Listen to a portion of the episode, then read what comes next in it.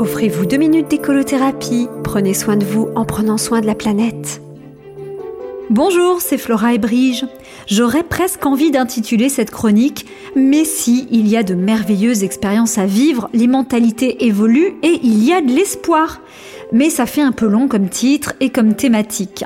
Une thématique, ça se veut synthétique, pratique. Et, j'arrêterai là avec les rimes antiques parce que cette année, mon chat en avait encore dans ses poils à la mi-octobre et donc ça m'énerve. Euh, oui, je parle des tics, hein, pas des rimes. Mais revenons à la série des merveilleuses expériences à vivre avec des mentalités qui évoluent et de l'espoir. J'ai récemment assisté à une conférence d'une passionnante prof d'université spécialisée dans la biodiversité qui a, malgré elle, généré une certaine adversité. Je m'explique. Le thème de cette conférence était l'état inquiétant de nos forêts vosgiennes face au bouleversement climatique. Euh, oui, je sais, a priori on fait mieux sur le thème des merveilleuses expériences à vivre, des mentalités qui évoluent et de l'espoir. Mais attendez la fin de la conférence. Après une heure et demie, la salle comble était captivée par l'exposé, ce qui est déjà en soi une preuve que les mentalités évoluent.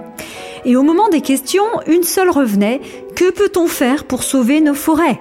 L'une des réponses était de faire sa part de colibri. Et c'est alors qu'un homme d'un certain âge s'est esclaffé. Yo, on ne va quand même pas revenir en arrière et s'éclairer à la bougie.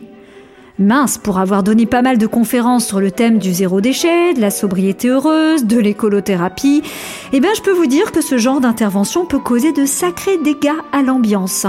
Je m'attendais donc à entendre une dame ou un autre monsieur se faire l'écho de ce passionné d'ampoule, avec une moquerie ou une tirade indignée du style ⁇ Ça c'est bien dit, on ne va pas nous faire culpabiliser, faut arrêter de vouloir arrêter le progrès !⁇ Mais non, le silence un silence indigné et des dizaines de regards désapprobateurs tournés vers cet homme qui se retrouvait seul avec sa diatribe.